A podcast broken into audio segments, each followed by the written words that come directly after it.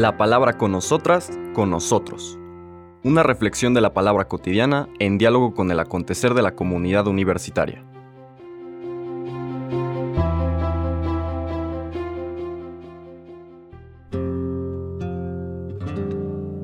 Hola, buenos días. Bienvenidas, bienvenidos a la palabra con nosotros, con nosotras.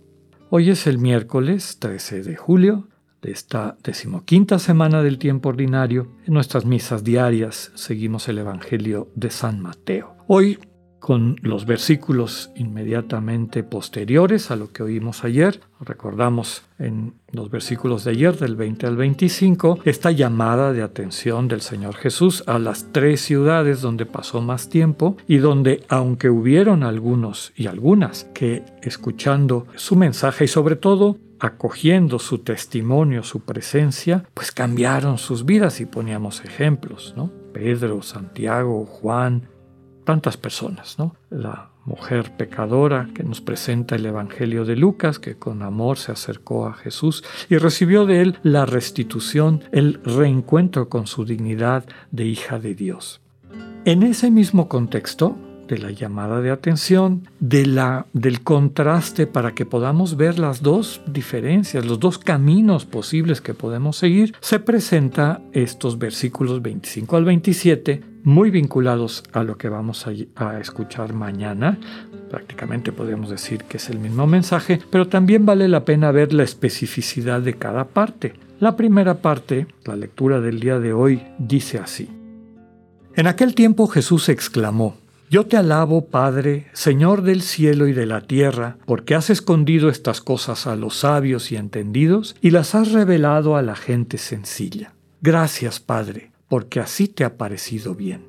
El Padre ha puesto todas las cosas en mis manos. Nadie conoce al Hijo sino el Padre, y nadie conoce al Padre sino el Hijo, y aquel a quien el Hijo se lo quiera revelar. Palabra del Señor.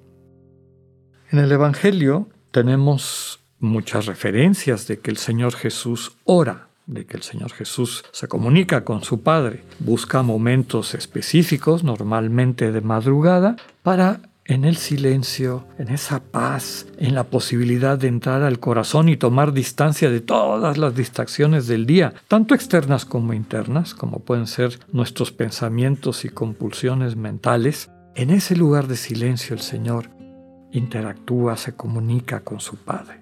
Hay dos excepciones. Una es Getsemaní, ya lo hemos dicho en otras ocasiones. En Getsemaní podemos ver, intuir cómo era esta oración, esta relación de Jesús con su Padre, en la cual le compartía su sentir, sus sentimientos, cómo estaba, le compartía lo que él sentía que debería ser el siguiente paso, que hemos expresado con el término o con con la frase, si me preguntas a mi padre, yo le haría así y así y así. Después, la búsqueda de que el Padre le ilumine sobre la mejor manera de poder llevar adelante este proyecto de fraternidad, sororidad, de familia a la que el Padre lo había invitado. Entonces el Señor le entrega al Padre lo que él ve y lo que él considera que se debe de hacer y espera que el Padre le conteste. Una vez que el Padre le contesta, pues entonces él se pone manos a la obra. Y vemos cómo después de momentos especiales de oración, el Señor nombra a los doce, estos nuevos patriarcas, los doce discípulos, que así se llaman, los doce, que nosotros tradicionalmente le decimos los apóstoles. También el Señor, después de ese tipo de oraciones, decide cuál es el siguiente paso de evangelización, es decir, de compartir la buena noticia con las personas, como cuando lo quieren nombrar rey y se da cuenta que el Padre lo invita en una dirección distinta. Bueno, en resumen, el Señor Jesús dialoga con su Padre. En Getsemaní vemos estos distintos elementos, cómo estoy, qué es lo que quiero, qué es lo que tú quieres, Padre, silencio para tratar de escuchar la respuesta del Padre en el corazón y finalmente una vez recibida, lo que San Ignacio llama mociones desde la perspectiva del discernimiento, aplicar esas mociones en nuestra vida diaria.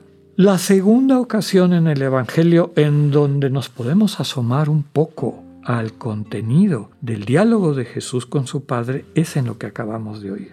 ¿Y qué es lo que dice?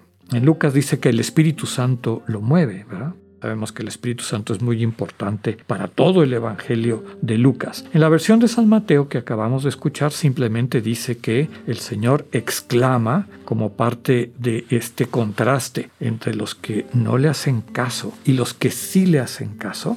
Eh, los que entienden el misterio de Dios, yo te alabo, Padre, Señor del cielo y de la tierra, porque has escondido estas cosas a los sabios y entendidos y las has revelado a la gente sencilla ya con dos mil años de distancia, no captamos la fuerza de este mensaje. Recordemos que esta gente sencilla de la que habla el Señor Jesús, aquellas a las que Dios le va revelando el sentido de la vida desde el amor en el servicio, eran consideradas malditos malditas por quienes se creían que tenían esta sabiduría al conocer la ley, cuando menos el texto y cuando menos este, todos los comentarios, que si este rabino, que si este doctor, que todo eso se lo sabían de memoria y creían que eso les hacía superiores. Y hasta había la frase, malditos quienes no conocen tu ley, quienes no conocen la ley. Y el Señor Jesús les dice, bueno, esos a los que ustedes consideran malditos, porque no la conocen, ni siquiera saben leer y escribir, reciben de mi Padre una sabiduría que no es accesible desde esta actitud de soberbia, de sentir que son sabios y entendidos y están tan llenos de eso que no hay espacio para que la sabiduría de la vida cotidiana y sencilla en el amor como servicio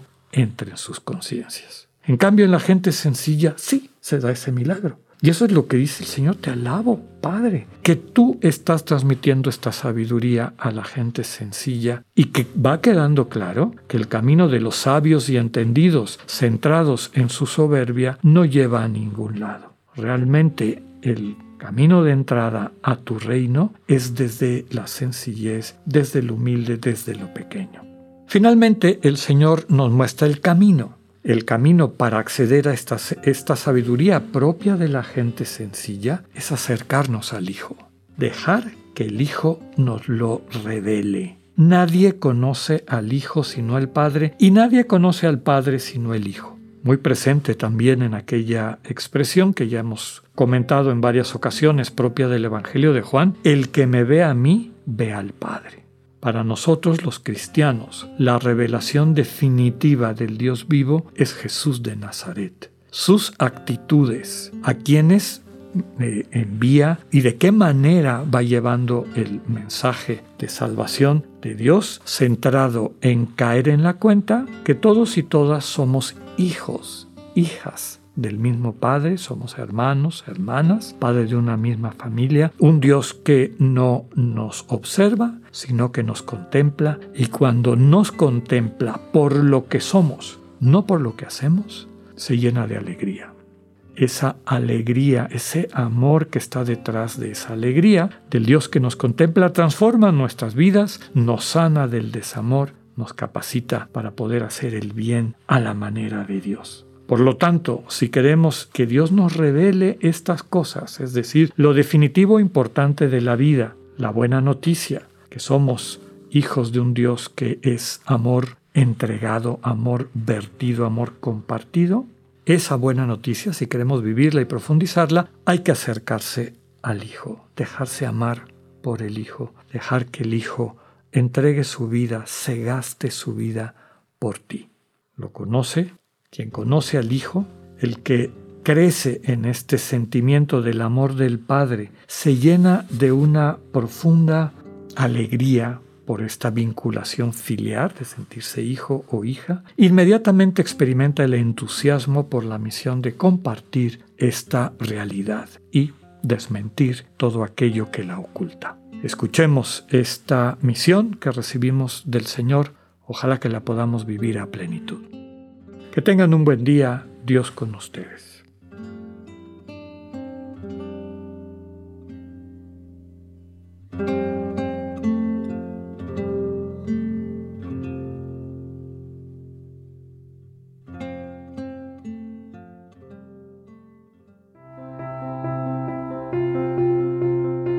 Acabamos de escuchar el mensaje del Padre Alexander Satirka. Escúchalo de lunes a viernes a las 8.45 de la mañana por radiveroleón.com o a través de nuestra app gratuita para iOS y Android. Radivero León, no todo está dicho.